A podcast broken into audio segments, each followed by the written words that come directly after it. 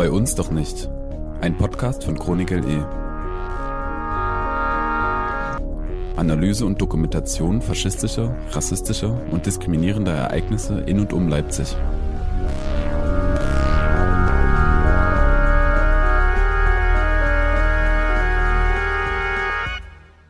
Als Rechtsterrorismus kann man erstmal ein geplantes, zielgerichtetes, gewaltvolles Handeln auf der Grundlage eines rechtsextremen Weltbildes verstehen.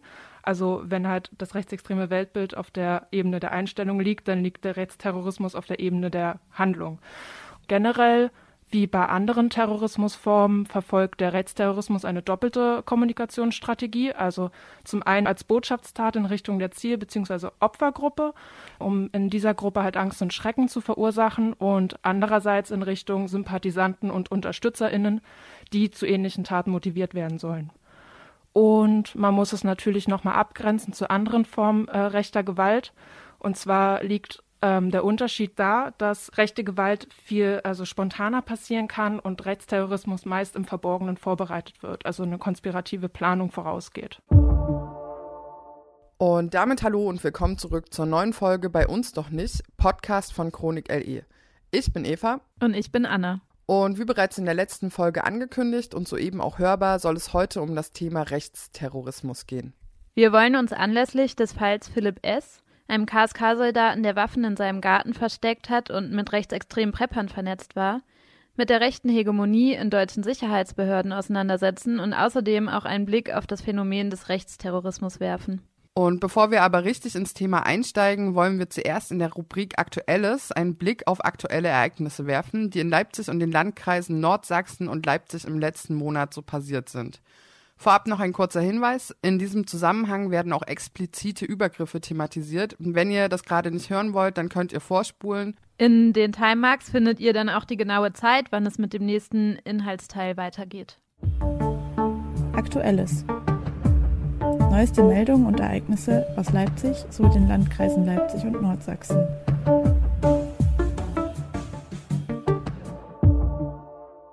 Alltäglicher Antisemitismus in Leipzig. Am 3. Mai gab es einen Vorfall in Golis. Da sind zwei Frauen, die äh, aus Israel stammen und dort wohnen, von ihrer Nachbarin erst gestalkt und später bedroht worden. Ähm, sie wurden, als sie Hebräisch im Hausflur sprachen, aufgefordert, Deutsch zu sprechen, weil wir in Deutschland seien und Hebräisch eine schlechte Sprache sei. Ähm, und später, als eine der beiden Frauen ihre Wohnung mit einem großen Koffer verlassen hat, kam diese Nachbarin wieder und hat sich ihr in den Weg gestellt und sowas gesagt wie, ähm, es sei sehr gut, wenn die Jüdin jetzt endlich wieder nach Israel zurückginge. Die Frau hat dann ihre, ihre Freundin gerufen und sie konnten sich zusammen zurück in die Wohnung verbarrikadieren, woraufhin die Nachbarin da gegen die Tür geschlagen hat und ähm, und randaliert hat. Sie haben dann die Polizei gerufen, es hat aber eine Stunde gedauert, bis die gekommen ist. Ähm, nachdem die Polizei wieder abgerückt ist, hat die Nachbarin weiter randaliert, woraufhin die Polizei nochmal kommen musste. Und weil die beiden sich nicht ausreichend geschützt gefühlt haben, haben sie mittlerweile Leipzig verlassen. Es gab noch einen weiteren Fall von antisemitischen Schmierereien auf der Eisenbahnstraße. Dort wurde an ein Geschäft, die ihre Kundinnen auf die Corona-Maßnahmen und Regeln hinweisen, ähm, an die Scheibe geschmiert, so Dinge wie Schlafschaf, ein großes Kuh und ein Davidstern. Also hier wird eindeutig auf antisemitische Verschwörungsideologien angespielt. Und genau einen Monat vorher gab es schon mal einen ähnlichen Vorfall beim selben Geschäft. Pegida als erwiesen rechtsextrem eingestuft. Am 7. Mai verkündet der sächsische Verfassungsschutz, dass Pegida als erwiesen rechtsextrem gilt. Das kommt fast sechseinhalb Jahre nach der Gründung der Bewegung, die immer noch jeden Montag durch Dresden läuft, während sich verschiedene regionale Ableger, wie zum Beispiel Legida, seit einigen Jahren wenig präsent zeigen und nicht mehr in Erscheinung treten. Doxing in Taucher. In Taucher gab es Anfang Mai eine Aufkleberkampagne von unbekannten rechten Akteuren. Die Aufkleber sind zuerst in Borsdorf, Engelsdorf und Paunsdorf aufgetaucht, später dann auch in Taucher. Dort wurde Name und Adresse eines Vorstandsmitgliedes von SAF, das ist die solidarische Alternative für Taucher, ähm, verkündet. Das nennt man also Doxing, wenn persönliche Daten einer Person öffentlich gemacht werden. Und die Person wurde dort als Linksterrorist ähm, beschimpft. Viele Freiwillige haben die Aufkleber dann entfernt, der Staatsschutz ermittelt. Die Chronik und Saft haben zusammen eine Pressemitteilung rausgegeben und darin das Vorgehen als eine neue Eskalationsstufe rechter Bedrohung gegen die demokratische Zivilgesellschaft in Taucher verurteilt. Sexistische Bedrohung am Männertag. Am 13. Mai, Christi Himmelfahrt oder dem sogenannten Männertag, wurde eine Person auf ihrem Fahrrad am Hauptbahnhof von einer Gruppe Männer erst bepöbelt, sexistisch beleidigt und anschließend vom Rad gezogen. Die Männer haben verschiedene beleidigende Begriffe genutzt und dann zu der Person gesagt, das ist ein Fußweg, den lasse ich mir am Männertag nicht nehmen. Erst als eine dritte Person eingeschritten ist, haben sie von ihr abgelassen und sind geflohen. Der Männertag ist prinzipiell ein Tag, an dem wir bei der Chronik sehr viele sexistische Ereignisse verzeichnen, die oft einen Zusammenhang von toxischer Männlichkeit, Alkohol und ähm, misogyner Gewalt aufweisen. Diskriminierende Ereignisse rund um die Demos zum Nahostkonflikt. Am 15. Mai gab es verschiedene Demos rund um den Nahostkonflikt, zum Beispiel eine pro-palästinensische Demonstration auf dem Augustusplatz, auf der auch Parolen wie Kindermörder Israel ähm, gerufen oder Plakate gezeigt, auf denen Israel ganz von der Landkarte getilgt war. Zeitgleich fand eine Demo statt, ähm, die sich gegen jeden Antisemitismus gerichtet hat. Auf dieser soll ein aus Syrien stammender Journalist rassistisch beleidigt worden sein. Ähm, das zeigt also, wie sehr die Debatten um den Nahostkonflikt immer wieder aufgeladen sind mit antisemitischen oder auch rassistischen Narrativen. Transfeindlicher Angriff am Hauptbahnhof. Am 17. Mai wurde eine Transfrau am Bahnhof erst beleidigt, später bespuckt und dann mit dem Messer bedroht. Außerdem hat der Mann, der sie angegriffen hat, versucht, vor eine Straßenbahn zu stoßen. Auch hier hat er erst abgelassen, als eine dritte Person eingeschritten ist. Querdenken. Hat die Bewegung ihr Ende erreicht? In verschiedenen Berichten wurde diesen Monat analysiert, dass Querdenken als Bewegung ihr Ende erreicht haben könnte. Da gab es zum Beispiel einen Bericht vom RBB aus Berlin, die die Demos vor Ort beobachtet haben und gesagt haben, es werden immer weniger TeilnehmerInnen ähm, und daraus attestiert haben, dass die Bewegung an Mobilisierungskraft verliert. Das können wir für Leipzig und das Umland so nicht unbedingt bescheinigen. Ähm, die meisten Demos gehen hier recht konsequent und in regelmäßigen Abständen weiter, so zum Beispiel die Proteste an der B107, die ähnlich wie die Proteste an der Lausitz aussehen, ähm, wo Leute an der Landstraße stehen, teilweise Reichsfahnen schwenken. Gleichzeitig haben wir aber auch verschiedene Aktivitäten gesehen, wie ein Autokorso in Oschatz mit 40 Personen, Corona-Spaziergänge in Wurzen, Kolditz, Torgau oder Geithain. Und auch die Bürgerbewegung Leipzig stand wieder montags ähm, an verschiedenen Orten der Stadt und hat protestiert. Wobei auch hier die Teilnehmerinnenzahlen ein wenig sinken. Für uns scheint es so, als ob die Bewegung eher weniger zentral würde und sich immer mehr verteilt, aber sie ist auf jeden Fall da, auch weiterhin ähm, mit Neonazi-Präsenz. Die AfD mischt im Landkreis Leipzig bei den Corona-Protesten mit. Bereits seit Beginn der Pandemie verbreitet die AfD im Landkreis Leipzig immer wieder verschwörungsideologische Inhalte, zumeist über ihren Facebook-Auftritt. Das können zum Teil antisemitische oder auch rassistische Narrative sein. Auch im Nachbarlandkreis Nordsachsen gibt es eine Telegram-Gruppe, die von einem AfD-Stadtrat aus Müggeln betrieben wird. In dieser sind etwa 300 Leute und sie teilen untereinander ebenfalls verschwörungsideologische Posts und Inhalte, zum Beispiel von QAnon oder anderen ähm, verschwörungsideologischen Gruppen. Es sind auch Neonazis in dieser Gruppe, die teilweise Holocaust verleugnende Posts machen. Der AfD-Stadtrat, der diese Gruppe betreibt, moderiert sie nicht. Das heißt, er mahnt niemanden ab oder schmeißt niemanden aus der Gruppe, der solche Inhalte teilt. Dazu gibt es eine ausführliche Analyse auf der Homepage von Chronik LE.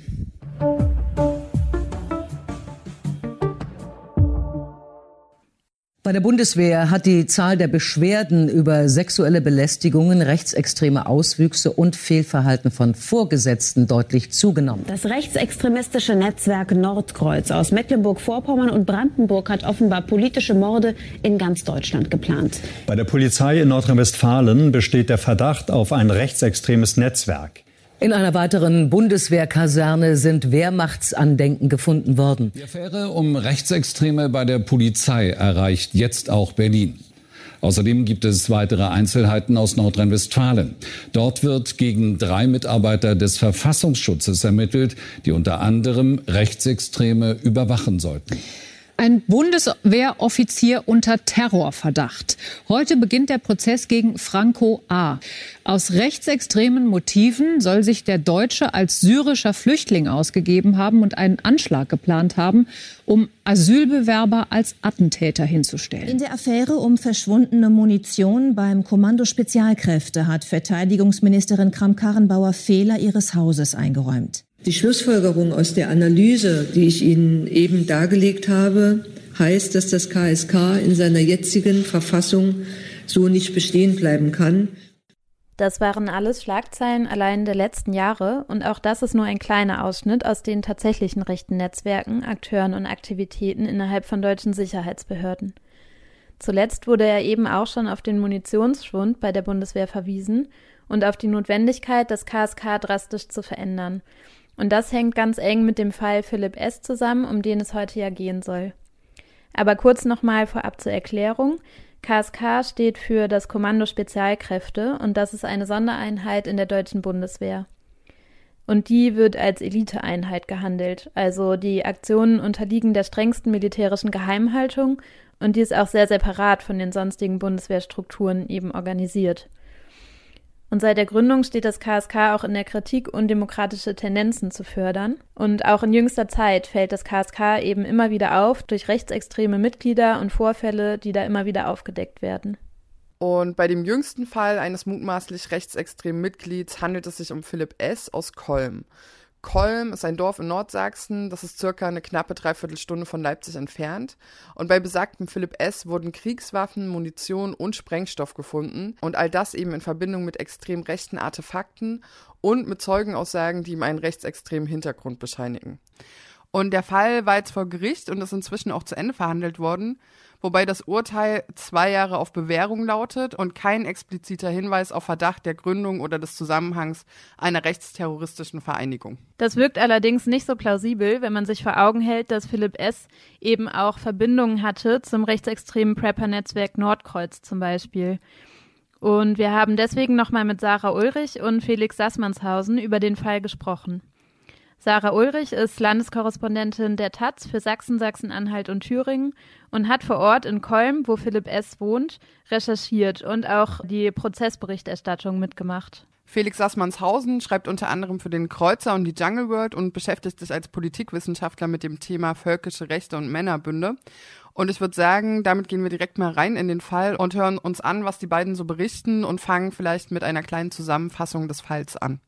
Also äh, ganz viel, was wir in diesem Fall wissen, was total interessant und brisant ist, haben meine KollegInnen Christina Schmidt und Sebastian Erb recherchiert. Ähm, da geht es nämlich um dieses Nordkreuz-Netzwerk und um rechtsextreme Soldaten beim KSK. Und ähm, dieser Philipp S. wurde festgenommen, nachdem er schon lange observiert wurde, ähm, weil es gab 2017 diese ominöse Abschiedsfeier eines ähm, KSK-Soldaten. Und bei dieser Abschiedsfeier soll Rechtsrock gespielt worden sein, Hitlergrüße ge gezeigt worden sein und auch Philipp S. war dort und ähm, soll auch einen Hitlergruß gezeigt haben. Und es gibt eine Zeugin, die später den ähm, ErmittlerInnen gesagt haben, er sei der Nazi-Oper. Und äh, daraufhin beobachtete der Bundeswehrgeheimdienst MADS und hat aber nichts gefunden, was irgendwie weiter darauf hingedeutet hätte bis es dann tatsächlich irgendwann die Hinweise gab, dass er was in seinem Garten vergraben habe. Und äh, das war dann im Mai 2020, wo dann die Festnahme stattgefunden hat. Und interessant ist das ähm, nicht nur deshalb, ähm, weil, oder beziehungsweise es gibt verschiedene Gründe, warum das interessant ist. Ähm, zum einen eben, weil es Aufschlüsse über rechtsextreme Strukturen beim KSK geben könnte. Ähm, zum anderen, weil hier ein KSK-Soldat ähm, Waffen und Munition in seinem Garten vergraben hat und das allein schon ähm, ja allein schon eine Sache für sich ist. Und zum Dritten, weil Philipp S. Ähm, tatsächlich Kontakte zu ähm, Nordkreuz-Mitgliedern ähm, hatte, auch in seinem Handy gespeichert hatte. Und vielleicht kommen wir da später nochmal genauer drauf zurück auf Frank T., das ist dieser Schießplatzbetreiber. Ähm, wo das KSK tatsächlich auch Übungen gemacht hat und wo ständig neue Sachen auch ans Licht kommen. Ähm, und diese, dieser Frank T. hängt eng äh, im Nordkreuz-Netzwerk und das sind quasi rechtsextreme Prepper. Und insofern hat dieser Fall ganz viele verschiedene Ebenen und ähm, ist äh, interessant aus unterschiedlichen Gründen. Ja. Mhm. Ich finde, das äh, zeigt schon ganz deutlich die Brisanz des Falls.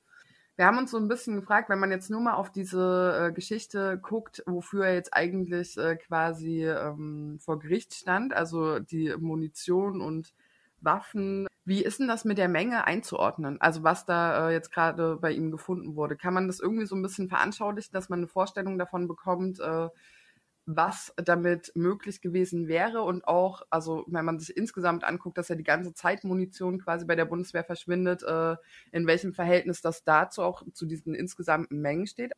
Ähm, ja, ich kann zumindest äh, zwei Kilogramm Sprengstoff, das war auch vor Gericht immer wieder Thema, die bei ihm gefunden worden sind. Die wurden von, von KSK-Soldaten selbst, die vor Gericht ausgesagt haben, immer wieder relativiert, dass das jetzt irgendwie keine große Menge sei und im Verhältnis zu dem, mit wie viel die so üben würden, eben auch sozusagen keine keine erhebliche Menge sei, aber, und da hatte der Richter dann auch nochmal darauf hingewiesen, ähm, Anschläge kann man halt damit durchaus verüben. Und ähm, ich glaube, das ist, das ist der Rahmen, in dem sich das bewegt. Also jetzt ähm, nicht, dass das eine Menge ist, die, wo es darum geht, ein Netzwerk zu versorgen, sondern dass sozusagen individuelle äh, Anschläge oder Anschlagspläne sozusagen damit durchaus äh, umsetzbar waren. Und das bezieht sich auch auf die Munitionsfunde ähm, und die Waffenfunde, die bei ihm äh, im Garten vergraben.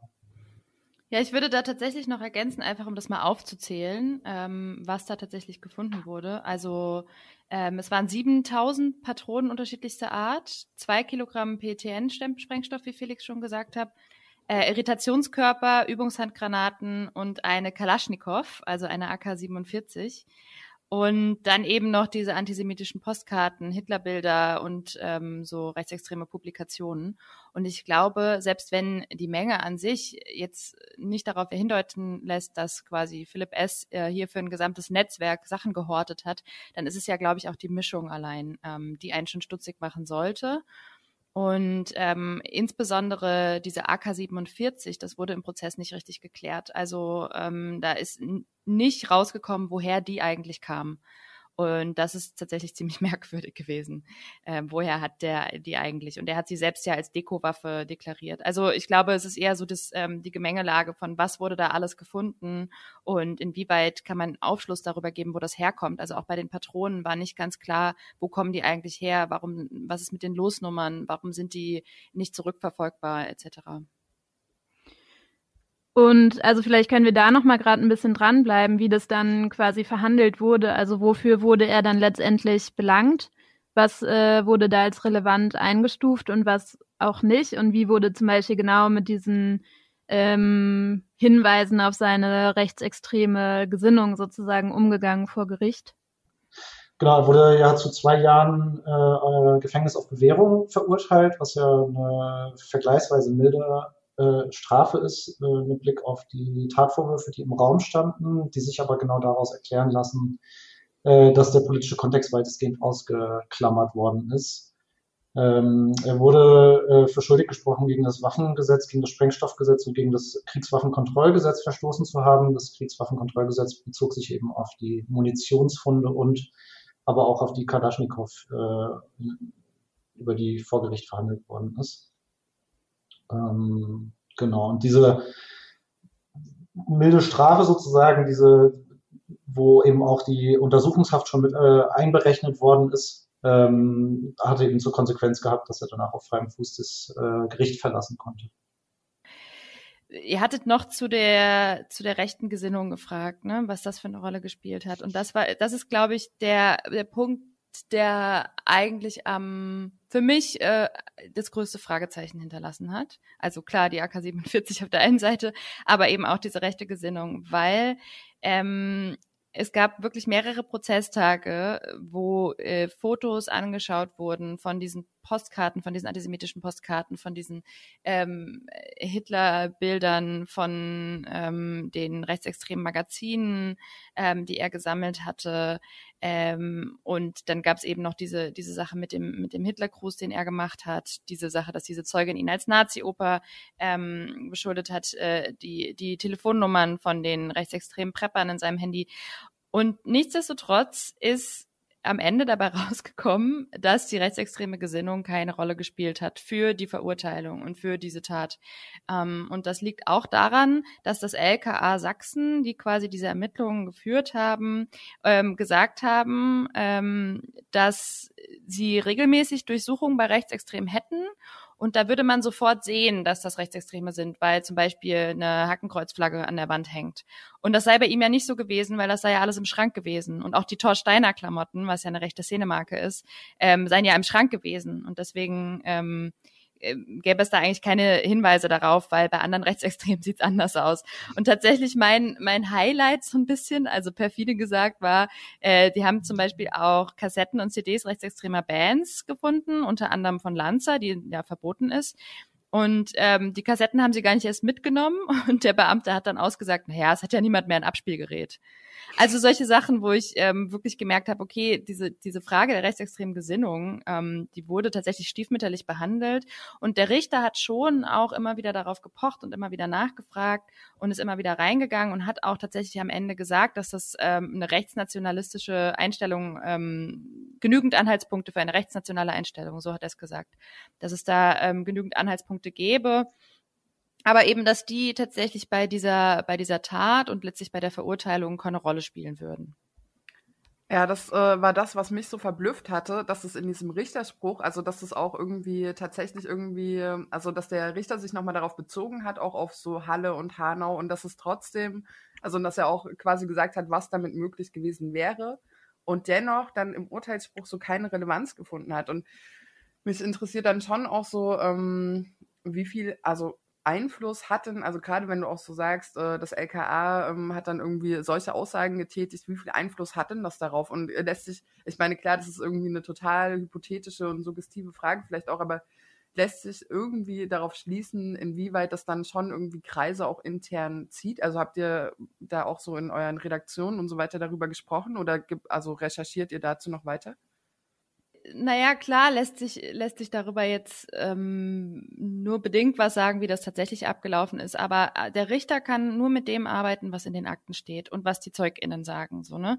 Und ähm, ich glaube, der Richter hat seinen Job eigentlich auch gut gemacht, würde ich sagen. Aber äh, wenn die Ermittlungen tatsächlich so stiefmütterlich geführt wurden, dann kann der Richter auch nicht mehr viel machen. So, also wie gesagt, er hat halt das, was, was ihm vorliegt. Er kann, es kann dann immer noch ZeugInnen geladen werden und so, aber ähm, ich würde tatsächlich sagen, das Problem liegt eigentlich schon in den Ermittlungen des LKA Sachsen. Und ähm, also wir wissen ja immer, dass es immer wieder den Vorwurf gibt, ähm, die sächsische Polizei sei auf dem rechten Auge blind.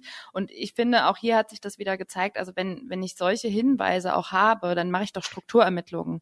Und da frage ich mich schon, warum diese Strukturermittlungen nicht gemacht wurden, warum, sondern warum so leichtfertig gesagt wurde, ja klar sind da rechte Sachen gefunden worden, aber bei anderen ist es schlimmer und deswegen müssen wir jetzt nicht gucken. Ich meine, hier geht es um einen Bundeswehrsoldaten der Spezialeinheit, der Kontakte zu rechtsextremen Preppern hat und der Waffen und Munition in seinem Garten vergräbt. Und insbesondere ist, glaube ich, eine Sache nochmal mir wichtig auch zu erwähnen. Während des Prozesses ist ja auch rausgekommen, beziehungsweise hat die Taz dann auch ähm, äh, zuerst geschrieben, ähm, dass äh, es diese Munitionsamnestie beim KSK gab. Also es gab quasi eine Vereinbarung, eine vermutlich illegale Vereinbarung, dass Soldaten, die Munition geklaut hatten, ähm, die quasi ohne eine Strafe befürchten zu müssen, wieder zurückgeben könnten. Und das gab es ähm, äh, genau, da gibt es Dokumente, die das belegen, und mindestens im Frühjahr 2020. Und solche Dinge, ähm, die führen natürlich auch dazu, dass, äh, dass solche Strukturen entstehen und dass solche Straftaten auch entstehen. Und ich glaube, da wird auf jeden Fall, äh, also da müssen wir journalistisch immer wieder den Blick auch drauf legen, ja.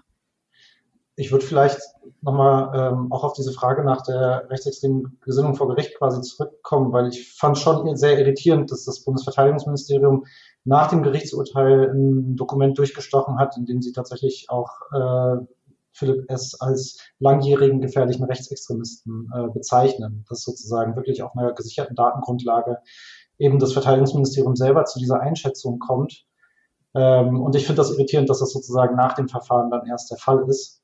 Ähm, ich verstehe, dass sozusagen während so einem Verfahren man eben keinen politischen Einfluss nehmen will, indem man gezielt solche Dokumente sozusagen durchsticht, aber das hätte auch vor dem Verfahren, äh, gab es diese Erkenntnis ja offensichtlich schon, weil die äh, Erkenntnisse, die Sie in diesem äh, sozusagen internen äh, Gutachten oder in dieser internen Bewertung anführen, waren alle schon bekannt äh, und gehen eben auf die Erkenntnisse des MAD äh, zurück. Und äh, da wundere ich mich sozusagen über die Exekutive in der Bundesrepublik. Also das bezieht sich dann eben nicht nur auf das äh, LKA, sondern auch sozusagen darüber hinaus eben auch auf das Bundesministerium. Und was ich tatsächlich sehr irritierend finde, ist, dass die Bundesanwaltschaft das Verfahren nicht an sich gezogen hat, weil äh, die Staatsanwaltschaft, klar, die hätte sozusagen auch die Ermittlungen noch ausweiten können, aber prinzipiell hätte man auch sagen können, hier handelt es sich quasi um eine staatsgefährdende oder Vorbereitung einer staatsgefährdenden Straftat. Und dann hätten, wären die Befugnisse und Möglichkeiten, die auch die ermittelnden Polizeibeamten und vielleicht auch das BKA äh, und dann eben nicht das sächsische LKA äh, gehabt hätte, wären halt weitaus größer gewesen. Aber ich glaube, das Grundproblem ist da halt einfach noch gar nicht berührt worden, nämlich diese Frage nach den völkischen, ja, nach der völkischen Mentalität in diesen männerbündischen äh, Strukturen, äh, die einfach quasi auf eine lange Geschichte zurückgreifen können. Und ich glaube, wenn da das Verteidigungsministerium ernsthaft Interesse daran hätte, das aufzuarbeiten, dann müsste es äh, schon sehr, sehr strukturell äh, da dran gehen. Und das scheint mir im Moment nicht der Fall zu sein. Im Moment führt die Debatte ja eher in die Richtung, dass gesagt wird, das KSK wurde falsch geführt. Und da scheint ja eher die KSK-Leitung sozusagen äh, den Schaden zu nehmen, ähm, wo es um die Fragen von Abrechnung und äh, irgendwie nicht ausgeschriebene äh, Reisen und Hotelaufenthalte und Fitnessgeräte äh, und so weiter geht. Äh, aber da schon eher eine Entpolitisierung dieses Ganzen äh, sozusagen stattfindet. Also ich glaube, äh, da scheint mir sozusagen die Aufmerksamkeit gerade äh, in eine falsche Richtung zu gehen. Ich würde gerne noch zwei Sachen ergänzen. Also zum einen würde ich, glaube ich, das nicht unbedingt so formulieren, dass das LKA, dass beim LKA eine Parteinahme für Philipp S. gegeben hat, weil ich glaube, dass ähm, vereinfacht ein bisschen das Problem. Ähm, wenn es eine eindeutige Parteinahme geben würde, dann könnte man, glaube ich, auch die, die Beschuldigten dafür ähm, äh, leichter zur Rechenschaft ziehen. Ich hatte eigentlich eher den Eindruck, dass dieser LKA-Beamte keine Ahnung hat. Mhm. Und ich glaube, dass, also der war ja von der Sokorex, also so Sonderkommission Rechtsextremismus, und tatsächlich konnte der zu bestimmten Zeitschriften, die dort gefunden wurde, ähm, da konnte der nichts zu sagen. Der hat gesagt, keine Ahnung, ich kenne die nicht, ähm, ich weiß nicht, ob die noch verlegt werden, etc. pp. Also ich glaube, das ist tatsächlich eher eine, ähm, eine Frage von, wie gut weiß man über rechtsextreme Strukturen und Vernetzungen Bescheid ist, ähm, als eine Frage von Parteinahme. Und ich glaube, das ist eigentlich noch ein viel größeres Problem, weil das sind quasi, diese sind ja SpezialistInnen, die da ermitteln. Und wenn diese SpezialistInnen aber diese Strukturen nicht durchblicken können, dann haben wir echt ein Problem. Das ist das eine. Und das zweite, was ich gerne sagen würde, also ich glaube schon, dass, ähm, also klar, inner, innerhalb des KSK, ähm, was es da an Veränderungen geben wird, würde ich mich Felix wahrscheinlich anschließen. Aber ich glaube, ähm, da wird trotzdem noch einiges bei rauskommen weiter. Also es gab ja jetzt vor ein paar Wochen erst, ähm, wurde öffentlich bekannt, dass bei, äh, bei einer sächsischen Polizeispezialeinheit auch äh, Munition unterschlagen wurde, die auch wiederum auf diesem Schießplatz von Frank T. eingesetzt wurde. Also da gibt es auch wieder diese Verbindungen. Ähm, und jetzt erst vor drei Tagen hat mein Kollege Sebastian Erb ähm, in der Taz berichtet, dass eine Anfrage der Linksfraktion ergab, dass das KSK noch 2019 eine Übung mit Frank T. oder mit der Firma von Frank T. Baltic Shooters durchführte. Und bisher ging es immer um 2018. Also da ist quasi noch, als diese Ermittlung gelaufen wurde, gab es diese Kontakte noch. Und ich glaube schon, dass wir in diesem Komplex KSK, Nordkreuz, ähm, Bundeswehr, Polizei, äh, dass wir da noch nicht lange nicht alles wissen. Ja, und an dieser Stelle mal einen kleinen Break. Wir hören später noch den zweiten Teil des Interviews, in dem es mehr um den gesellschaftlichen und staatlichen Umgang mit dem Problem Rechtsterrorismus geht. Genau, aber jetzt erstmal zu dem, was gerade gesagt wurde. Philipp S. hatte also erwiesenermaßen Kontakte zu rechtsextremen Preppern von Nordkreuz. Und Nordkreuz wiederum ist eine Untergruppe von der rechtsextremen Prepper-Vernetzung um André S., den ihr wahrscheinlich besser unter dem Namen Hannibal kennt. Und auch wenn wir über dieses Netzwerk noch längst nicht alles wissen, wie Sarah gerade ja richtig gesagt hatte, wollen wir trotzdem mal einen kurzen Blick darauf werfen. Denn es ist wirklich krass, wie komplex und groß dieses Netzwerk ist. Und juristisch werden da die ganze Zeit Einzelfälle verhandelt. Aber wenn man sich das mal genauer anguckt, ähm, und es mal so ein bisschen aufschlüsselt, dann zeigt sich, dass da 300 Verbindungen in und um das Hannibal-Netzwerk bestehen, mit über 90 Personen und Gruppen. Darunter sind vor allen Dingen Soldaten, PolizistInnen, Waffenhändler, aber auch AfD-Funktionäre und viele Burschenschaftler. Ja, und das alles findet in Vorbereitung auf den sogenannten Tag X statt. Und äh, damit meinen die rechtsextremen Prepper einen Tag, an dem irgendeine vermeintliche Katastrophe passieren würde. Wie genau die jetzt aussehen soll, bleibt recht unkonkret, aber es ist immer wieder die Rede davon, dass zum Beispiel Geflüchtete an diesem Tag angeblich Deutschland überrennen würden und es dann in diesem Zusammenhang sozusagen einen Staatszusammenbruch oder einen sogenannten Rassenkrieg gebe. Mm, und das wiederum soll dann den Ausgangspunkt bilden, selbst die Macht zu übernehmen. Und in Vorbereitung auf diesen Tag X hat Nordkreuz zum Beispiel Feindeslisten angelegt, also nur um das mal zu verdeutlichen, mit Namen von politischen GegnerInnen, die an diesem Tag zu töten seien. Und außerdem sammelten die Mitglieder von Nordkreuz auch schon Waffen, Munition und auch Leichensäcke. Die bereiten sich also schon ziemlich konkret auf diesen ominösen Tag vor. Und in diesem Zusammenhang ist auch nochmal der Verein UNITA wichtig zu erwähnen. Der besteht immer noch und das ist ein Verein, der von Hannibal gegründet wurde und der vor allen Dingen der Vernetzung von rechtsextremen Preppern dient. Außerdem taucht auch immer wieder die von Sarah erwähnte Firma Baltic Shooters auf. Äh, die gehört Frank T. Und genau, der besitzt eben einen Schießplatz der immer wieder Schießtrainings für die KSK organisiert hat und das sogar in der Zeit, wo auch schon Ermittlungen gegen Frank T. stattgefunden haben. Über dieses ganze Netzwerk, also auch nochmal konkret mit den Namen und wer wie eigentlich mit wem zusammenhängt und was da genau passiert ist, gibt es mittlerweile auch eine Übersichtsgrafik, die verschiedene AutorInnen von der Taz erstellt haben. Die findet ihr online und könnt euch da einfach nochmal genauer das anschauen, wie das alles miteinander zusammenhängt. Ihr findet das unter dem Namen Tief in Hannibals Netz auf der Seite von der Taz. Genau, und um nochmal zurückzukommen, wir haben also auf der einen Seite diese Infos über dieses ungeheure Netzwerk und gleichzeitig muss man sich jetzt eben nochmal diese krassen Missstände in den Sicherheitsbehörden vergegenwärtigen, die auch im Fall Philipp S. zutage getreten sind. Also, dass Munition und Waffen verschwinden konnten, dass die Munition teilweise nicht zurückverfolgbar war und dass er mit diesem ganzen Zeug durch halb Deutschland fahren konnte, obwohl der MAD ihn bereits auf dem Schirm hatte und dann zuletzt, dass die Ermittlungen selbst verhindert haben, dass sein Rechtsextremismus oder seine rechtsextreme Weltanschauung mit in das Urteil einfließen konnte. Das heißt, man kann ganz klar sagen, das rechtsterroristische Ausmaß wurde einfach nicht erkannt. Genau, und Sarah und Felix hatten dies ja zu einem Großteil auf die Unkenntnis oder auch die mangelnde Ausbildung, aber auch die Ignoranz seitens der Behörden zurückgeführt. Ähm, es lohnt sich darüber hinaus aber auch nochmal einen Blick auf das Narrativ des Rechtsterrorismus zu werfen. Also was gilt eigentlich als Rechtsterrorismus und was auch nicht? Und inwiefern verhindert das die Tragweite und auch das Ausmaß von tatsächlich rechtsterroristischen Aktivitäten hier in Deutschland zu erkennen? Ähm, und wir wollen uns deswegen mal die Geschichte und die strukturellen Ursachen von Rechtsterrorismus nochmal genauer angucken. Dafür haben wir mit Emily von Chronik LE gesprochen. Sie hat sich im Zuge ihrer Masterarbeit mit Rechtsterrorismus auseinandergesetzt und sich insbesondere mit dem Manifest des Attentäters aus Halle beschäftigt. Also, um das mal festzuhalten, es gibt Rechtsterrorismus in Deutschland nicht erst seit Halle und dem NSU, sondern Rechtsterrorismus stellt ein konstantes Problem in der Geschichte Deutschlands dar, in seinem Auftreten, aber auch in seiner Bagatellisierung und dem Augenverschließen davor. Wenn man sich das mal anguckt, wie schnell hintereinander quasi diese Anschläge in Halle, Hanau, Kassel waren, ich glaube, da lagen jeweils nur vier Monate auseinander, ist das natürlich äh, schon ähm, ja, besorgniserregend. Äh, dann die ganzen Netzwerke, wie du auch gerade sagtest, die da eben ähm, in diesen Prepper-Kontexten Bundeswehr, äh, wo die Bundeswehr, die Polizei und so weiter irgendwie teilweise involviert ist oder eben Menschen, die eben auch bei der Polizei tätig sind, dort aktiv sind.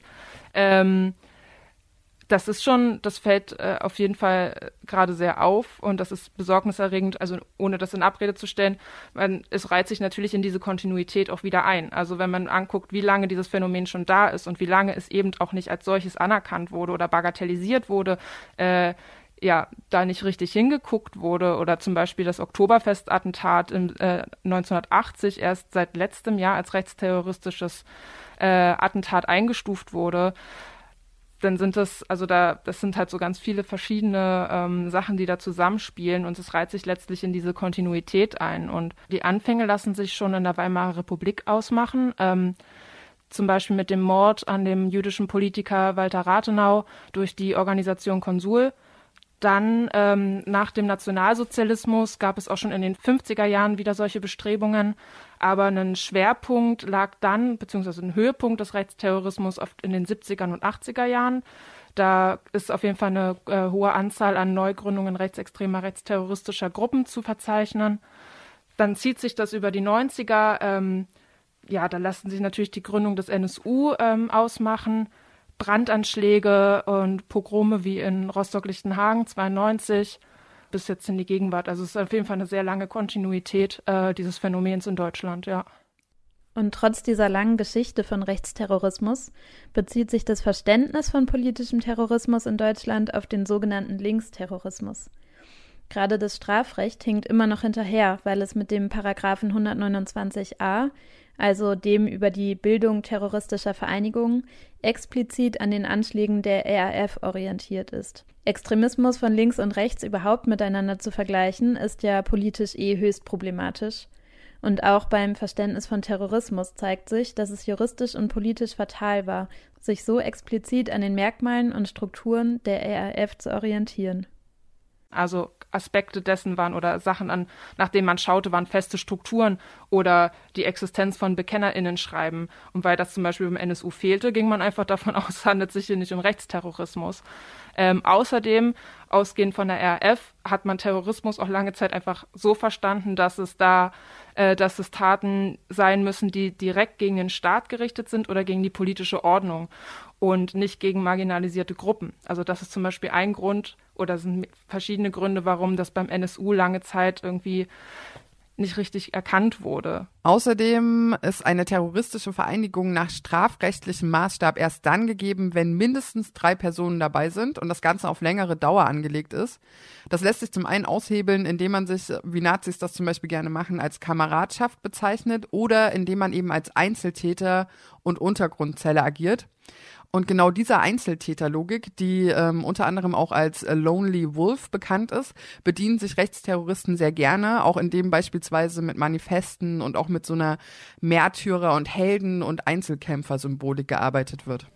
Ja, das ist auf jeden Fall eine Problem, also ein problematischer Begriff, weil das zum einen suggeriert, äh, dass es die Tat eines einzelnen Verrückten ist. Also es entpolitisiert die Tat und pathologisiert die Tat an der Stelle einfach.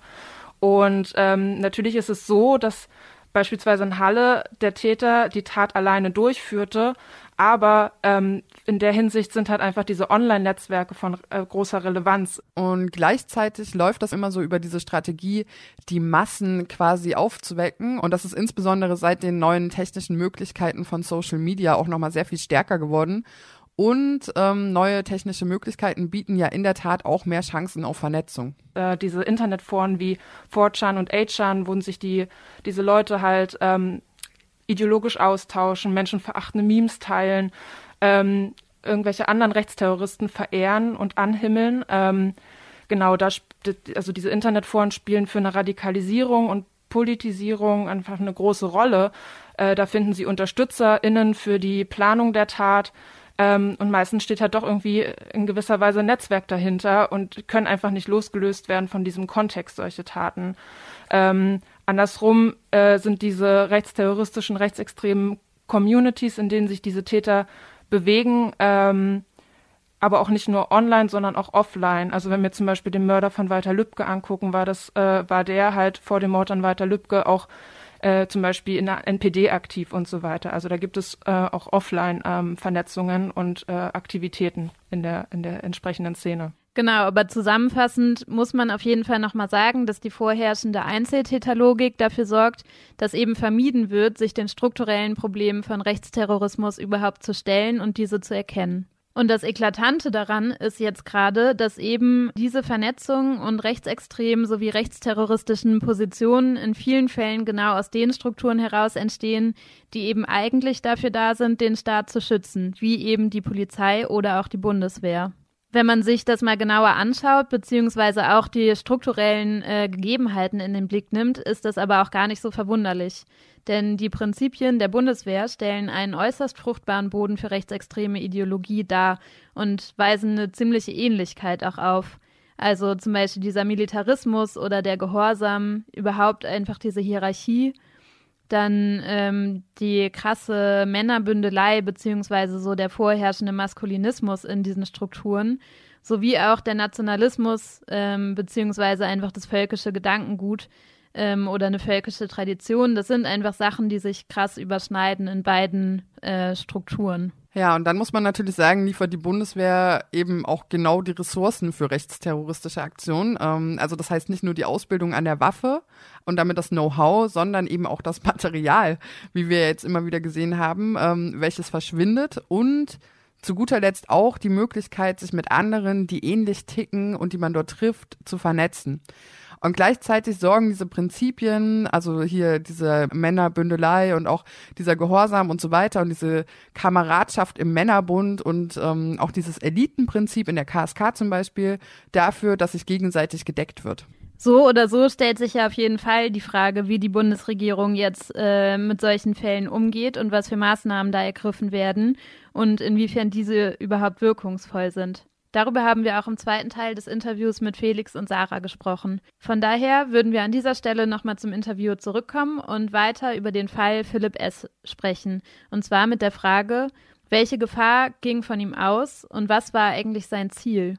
Ja, schwierig, weil bei Philipp S. und den KSK-Ermittlungen wissen wir es ja nicht. Ähm, das ist ja das große Problem, was im Prozess überhaupt nicht klar geworden ist. Was wollte der eigentlich damit? Und ähm, was er sagt, ist, also es ist auch so widersprüchlich, weil er sagt auf der einen Seite, na, äh, es gibt immer so wenig Munition bei den Schießübungen, deswegen wollte er immer mal was abzwacken, damit er seine Leute richtig gut ausbilden kann, so.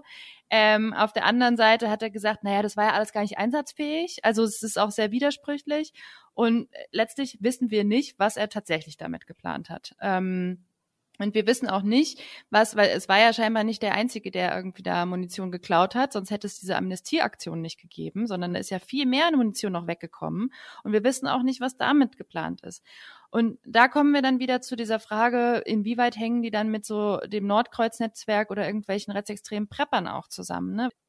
Inwieweit aber jetzt Philipp S. und das KSK damit zusammenhängt, das ist leider nach dem Prozess tatsächlich offen geblieben und das wissen wir nicht.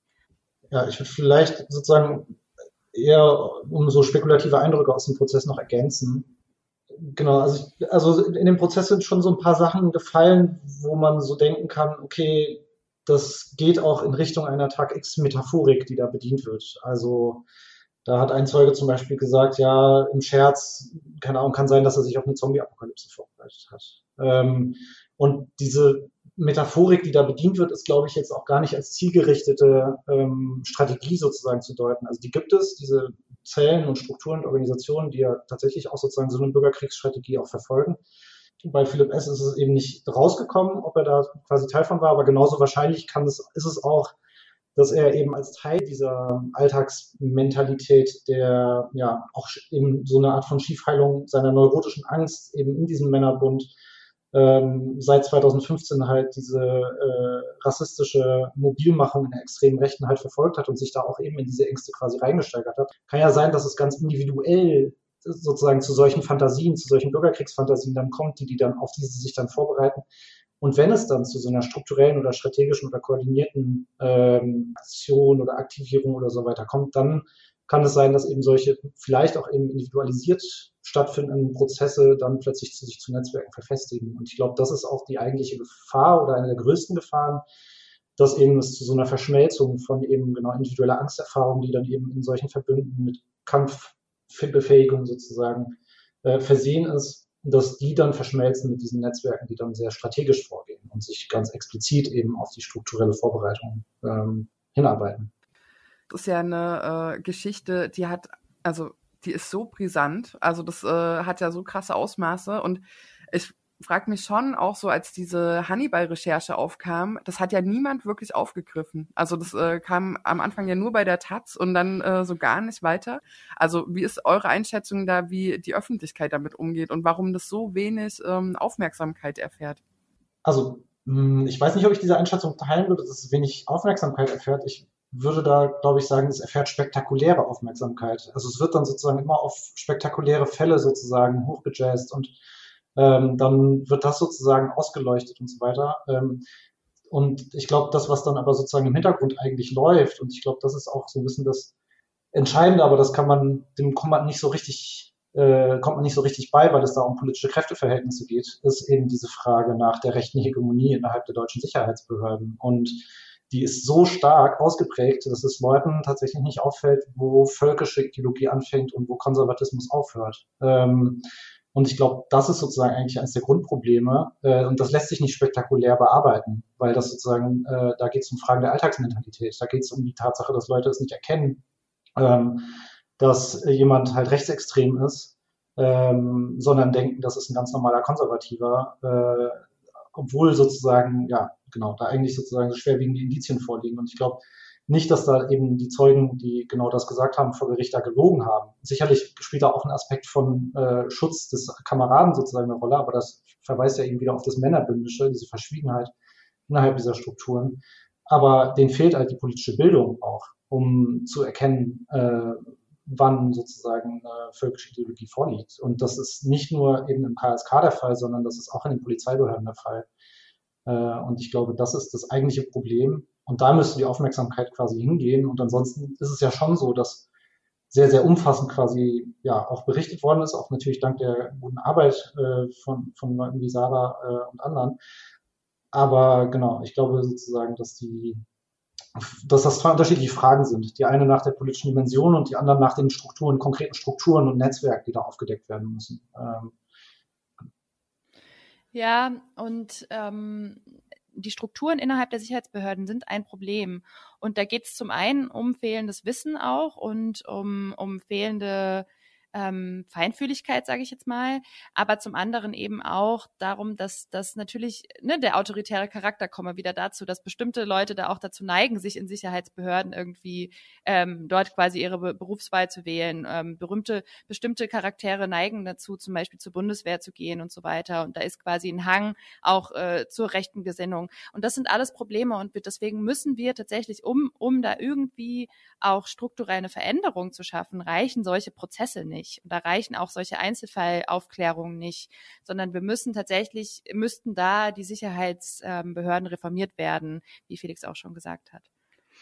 Nichtsdestotrotz, gerade passiert ja was. Und äh, du hattest es ganz am Anfang, als wir noch nicht aufgenommen haben, zum Beispiel gesagt, so vor 20 Jahren war das noch gar nicht äh, thematisiert worden. Würdet ihr sagen, es gibt da gerade eine Veränderung oder ist es immer noch einfach nur ja, ein Tropfen auf den heißen Stein? Ich glaube vor allem, der Druck erhöht sich und ähm, es ist tatsächlich so, dass die, die Fälle ähm, von Rassismus oder rechten Strukturen innerhalb von Sicherheitsbehörden oder auch von Polizeigewalt, die sind einfach so eklatant viel geworden und auch äh, bei der Bundeswehr, rechtsextreme Fälle bei der Bundeswehr. Und das ist ähm, also das ist so viel geworden, dass niemand mehr sagen kann, es gäbe hier kein Problem. Ne? Und wir haben ja immer wieder diesen Einzelfallbegriff. Und ich glaube tatsächlich, dass wir jetzt im letzten Jahr ist das Ergebnis der Debatte, glaube ich, dass es dass die meisten verstanden haben, das sind keine Einzelfälle, weil dafür ist es zu viel und es sind Strukturen. Und ich glaube, wir, wir stehen da aber ganz am Anfang einer Debatte und ich glaube, wir, wir stehen da auch am Anfang einer Veränderung. Und ähm, tatsächlich ist es vor allem den Leuten auch zu verdanken, die da irgendwie öffentlich immer weiter auch Druck aufgebaut haben und darauf immer wieder weiter äh, aufmerksam gemacht haben.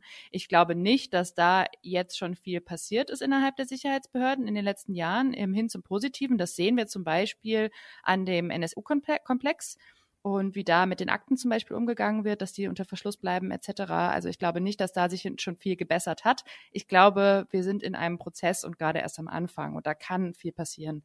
Aber da muss auch eben die öffentliche Debatte auch Druck machen.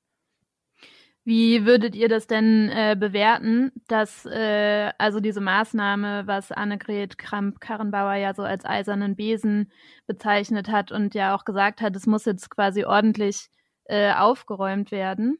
Ähm, genau, und unter anderem ist ja eine Folge, dass die Einheit auch aufgelöst wurde innerhalb der KSK, in der Philipp S.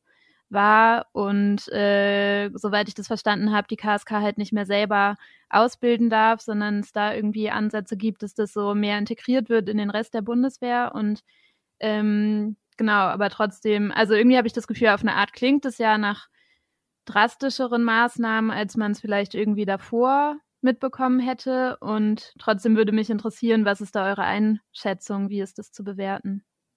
Ja, na klar, da muss ja auch was passieren. Ähm, aber zum Beispiel das mit dem eisernen Besen war, bevor das zum Beispiel mit dieser Munition, Munitionsamnestie rausgekommen ist. So, ne? Und dann sagt sie, ja, wir müssen da jetzt mit einem eisernen Besen durchgehen und dann deckt die Taz auf, tja, sorry, da gab es irgendwie doch wieder einen Vorfall. Also so, und deswegen, ich glaube, das sind, das sind, naja, das sind so Sachen, ich, ich, wir können da in fünf Jahren, können wir diese Frage nochmal stellen. Und dann kann man da, glaube ich, mehr zu sagen, ist da wirklich was passiert. Aber diese Sache mit diesen Kompanien auflösen und Leute woanders hinsetzen, also wir sehen jetzt zum Beispiel in diesem Fall von Sachsen, was ich vorhin gesagt habe, diese Spezialeinheit ähm, der Polizei in Sachsen, äh, die eben auch Munition unterschlagen haben, um damit äh, auf diesem äh, Schießplatz von Frank T. Äh, zu schießen ähm, der, der Chef dieser Einheit, äh, der musste erst zurücktreten und dann ein paar Tage später wurde er halt einfach befördert und wurde an eine andere Position besetzt, wo er quasi jetzt eigentlich ja einen noch besseren Posten hat. Also so funktioniert es dann halt auch. Ne? Da ist natürlich auch viel irgendwie, was öffentlich kommuniziert werden kann. Und ich glaube, wie gesagt, was intern in den Strukturen dann tatsächlich passiert, das können wir wahrscheinlich in ein paar Jahren bewerten. Ähm, und habt ihr aber trotzdem irgendwie so nochmal konkretere Forderungen, was eigentlich passieren müsste? Oder zum Beispiel habe ich mich auch gefragt, ähm, irgendwie auf eine Art ist es natürlich so total skandalös, dass äh, die Leute innerhalb der Bundeswehr quasi bleiben und es irgendwie keine Konsequenzen hat. Auf der anderen Seite frage ich mich, was passiert, wenn die halt die Bundeswehr verlassen, dann sind sie ja nicht weniger gefährlich. Also ich würde ja schätzen, dass quasi bestimmte Netzwerke dann trotzdem bestehen bleiben oder genau man immer noch Zugang hat zu Ressourcen und sich ja auch quasi einfach die Einstellung nicht ändert. Also genau, was, wie, wie geht man damit überhaupt richtig um? Also ich glaube, eine Sache, die der Prozess auch gezeigt hat, also da haben ja teilweise auch ähm, kampferfahrene KSK-Soldaten ausgesagt, die schwer traumatisiert sind. Und äh, ich glaube, dieser, diese Mischung aus quasi ähm, Kampf- und Kriegserfahrung, rechtsextremes Alltagsmilieu und äh, irgendeine Form von ja, neurotischer Angst oder Traumatisierung.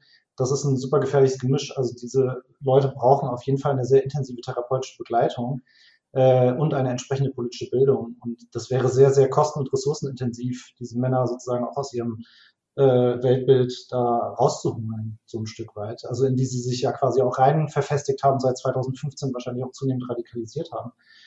Ähm, genau, und ich glaube, das wäre sozusagen schon auch ein wichtiger Aspekt daran. Äh, und ich glaube, das ist aber sozusagen weitestgehend utopisch, weil äh, das gesamtgesellschaftlich gar nicht so richtig anerkannt ist, dass es diese Probleme gibt und wie weit da Ideologie auch sozusagen in den Gefühlshaushalt dieser Männer eben auch reingeht.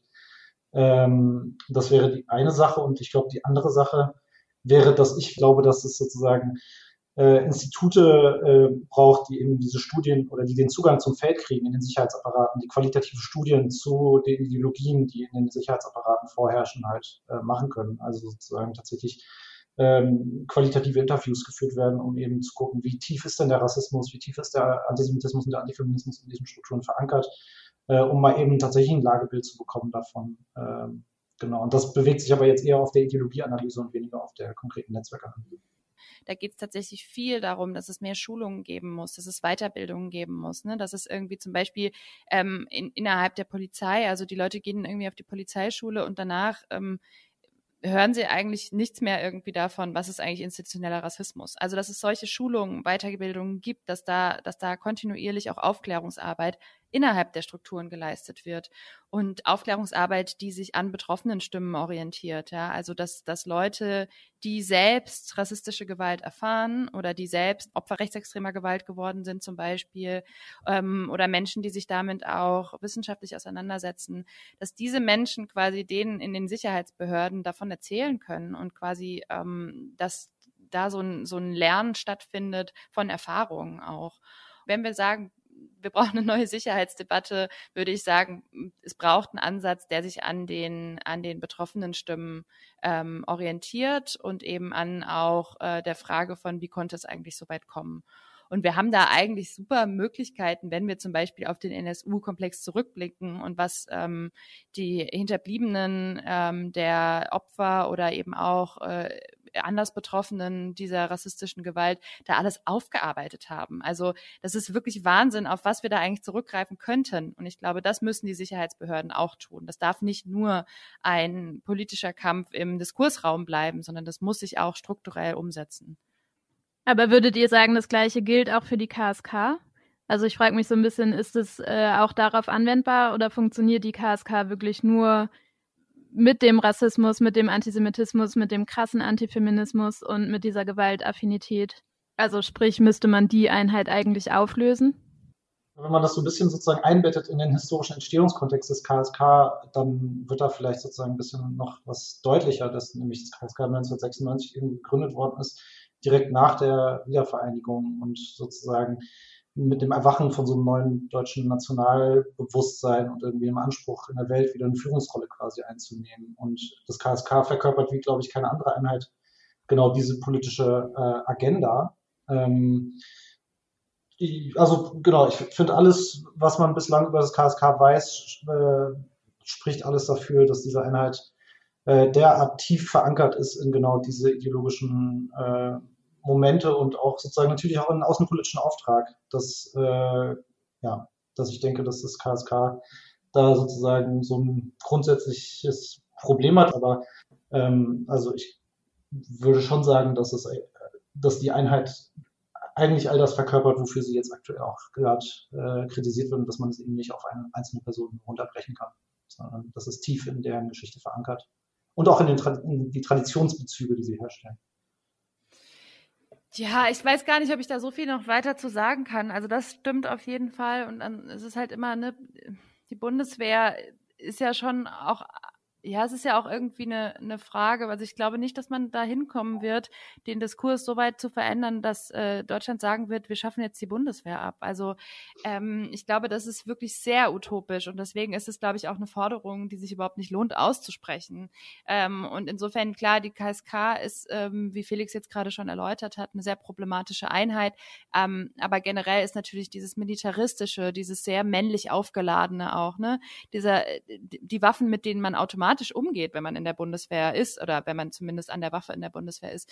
Ähm, das ist ja, das sind ja alles irgendwie, da, da kommen wir wieder dazu, das sind ja alles irgendwie sehr autoritäre Strukturen und diese autoritären Strukturen haben eben immer auch einen Hang zum Rechtsextremismus, zum Antifeminismus und zum Antisemitismus. Und ähm, ich glaube, das, das ist so ein bisschen, ja, weiß ich nicht, Gretchenfrage. Ich weiß nicht, ob man da so, so viel weiterkommt.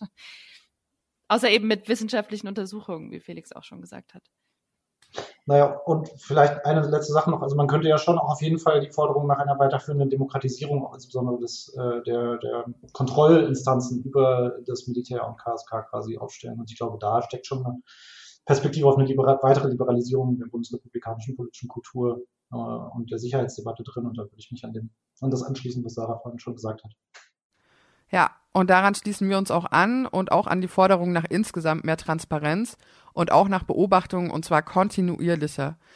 Insofern bleibt aufmerksam, haltet euch auf dem Laufenden und natürlich meldet diskriminierende Ereignisse und zwar an Chronik LE. Und damit sind wir, wie ihr schon hört, auch am Ende dieser Folge angelangt. Ähm, schön, dass ihr wieder zugehört habt und genau, seid gespannt auf das nächste Mal. Da soll es nämlich um rechte Raumnahme gehen und zwar mit einem Fokus auf den Leipziger Stadtteil Stötteritz äh, sowie die Kleinstadt Taucher. Bis dahin. Bleibt gesund. Und macht's gut. Ciao, ciao.